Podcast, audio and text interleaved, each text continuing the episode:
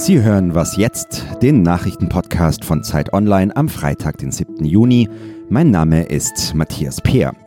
Heute sprechen wir über neue Ansätze der Kirchen, um Mitglieder zu erreichen und über 70 Jahre deutsche Geschichte als Prosa. Zuerst aber die Nachrichten.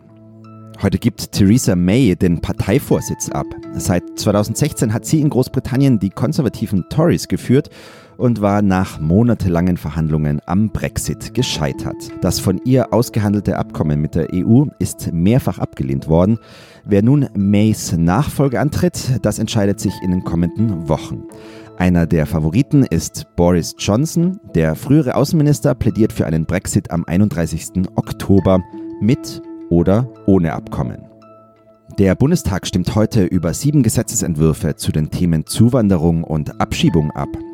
Im Kern geht es vor allem darum, die Befugnisse der Polizei und der Ausländerbehörden auszuweiten. Ziel ist es, dass weniger Abschiebungen scheitern. Außerdem geht es in den neuen Gesetzen darum, die Einwanderung von Fachkräften zu erleichtern. In Zukunft sollen nicht nur Akademiker, sondern auch Ausländer mit einer Berufsausbildung ein Visum erhalten, um in Deutschland nach einem Job zu suchen. Redaktionsschluss für diesen Podcast ist 5 Uhr.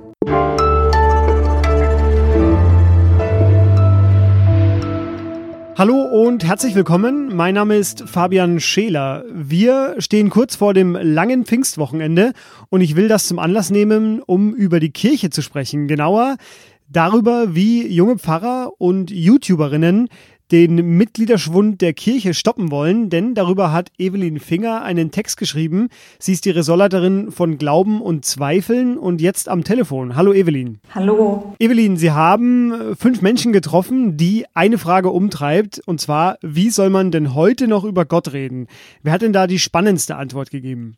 Also die schönste Antwort ist in meinen Augen, den Glauben kann man nicht aufzwingen, nur ans Herz legen.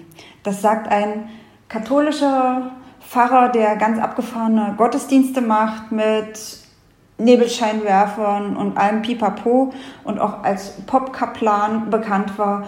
Zudem kommen gerne mal so 1000 Leute in den Gottesdienst. Sie erwähnen ja in Ihrem Text auch den YouTuber Rezo, über den in den vergangenen Wochen ja ziemlich viel gesprochen worden ist und über sein Video.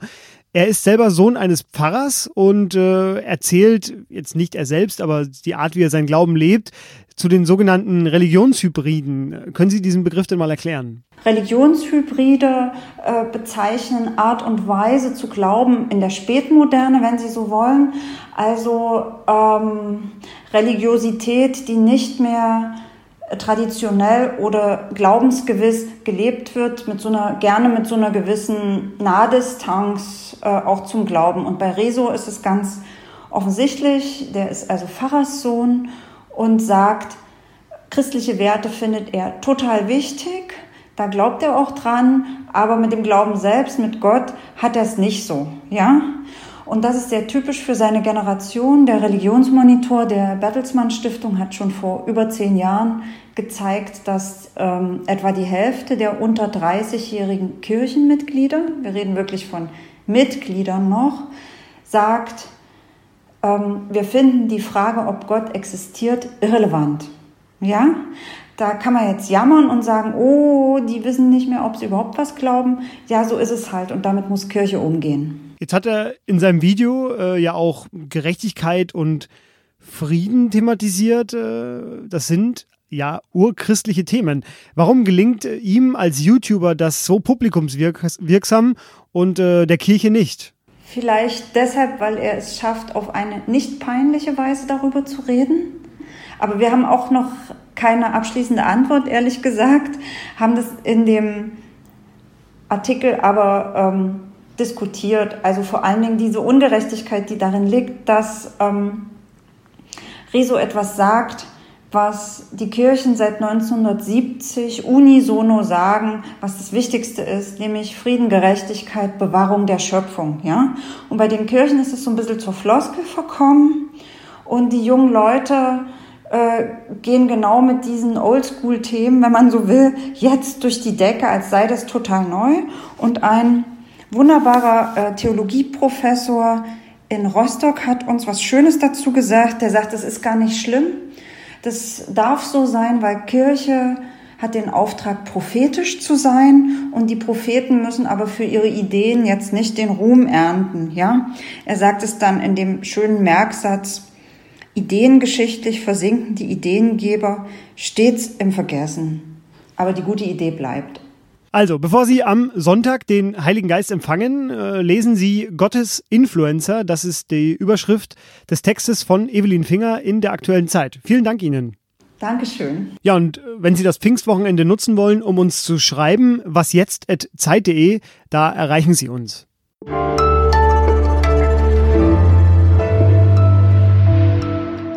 Und sonst so? Anpfiff. Sie dachten, sie kommen dieses Jahr ohne eine Fußball-WM aus. Tja, in Frankreich beginnt am Abend die Frauenfußball-WM. 24 Teams kämpfen um den Titel. Deutschland gehört dabei zum äh, eventuell holen wir den Titel oder vielleicht scheiden wir auch schon im Viertelfinale aus Kreis.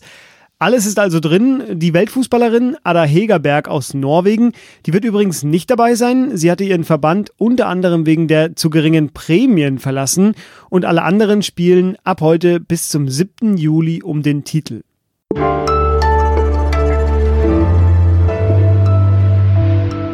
Von unserer Serie 70-30 haben Sie vielleicht schon gehört. 70 Jahre Grundgesetz, 30 Jahre Mauerfall. 2019, da wird einfach mal viel jubiliert. Und als ich in dieser Woche über die Gänge hier im Büro wanderte, da wurde ich, ich glaube, es war am Dienstag, unvermittelt gestoppt mit dem Hinweis der Kollegen, in dieser Serie gäbe es diese Woche eins der Projekte, also den absoluten Knaller. Und darüber sollte ich doch im Podcast reden. Und das machen wir jetzt. Also los, Johannes Schneider ist bei mir. Hallo. Hallo Fabian. Er arbeitet im Kulturressort von Zeit Online und hat dort mit einigen Kollegen sechs Absätze geschrieben und sie können mit einem Zeitstrahl bestimmen, in welchem der 70 bundesrepublikanischen Jahre das Geschehen spielt. Und je nachdem, welches Jahrzehnt sie auswählen, ändert sich dann auch der Text an manchen Stellen. Johannes, erste simple Frage, warum habt ihr das gemacht? Warum haben wir das gemacht? Weil wir uns tatsächlich überlegt haben, wie kann man aus einer äh, Kulturperspektive im weitesten Sinne etwas darüber aussagen, was dieses Jubiläum für dieses Land bedeutet.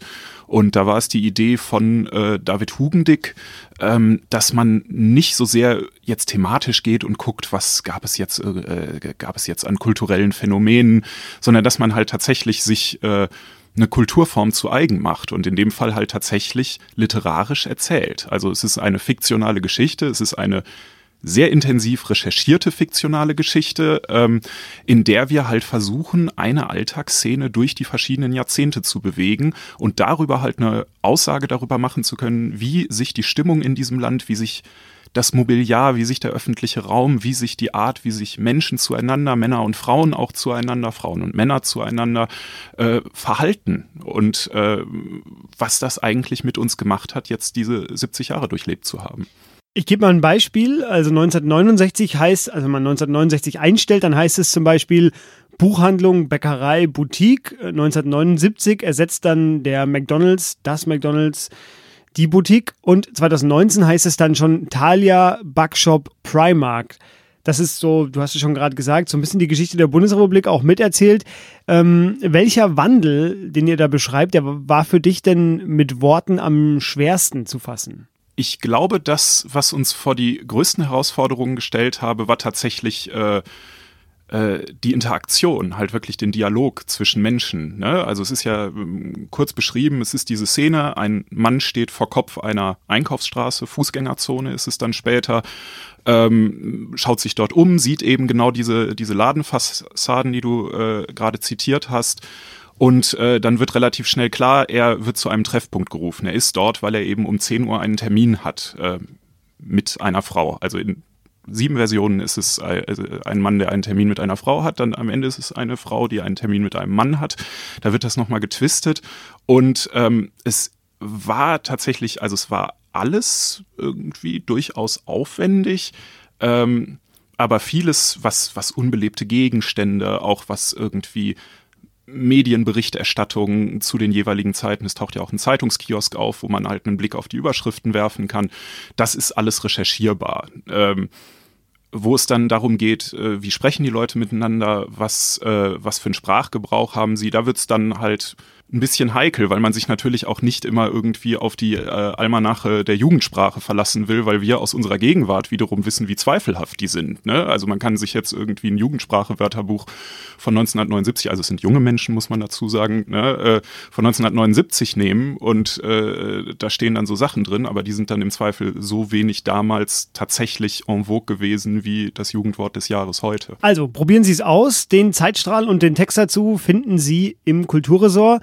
Johannes, vielen Dank. Ich danke dir. Und das war was jetzt für diese Woche. Ihnen ein angenehmes, langes Sommerwochenende. Mich und diesen Podcast hören Sie dann am Dienstag wieder. Tschüss.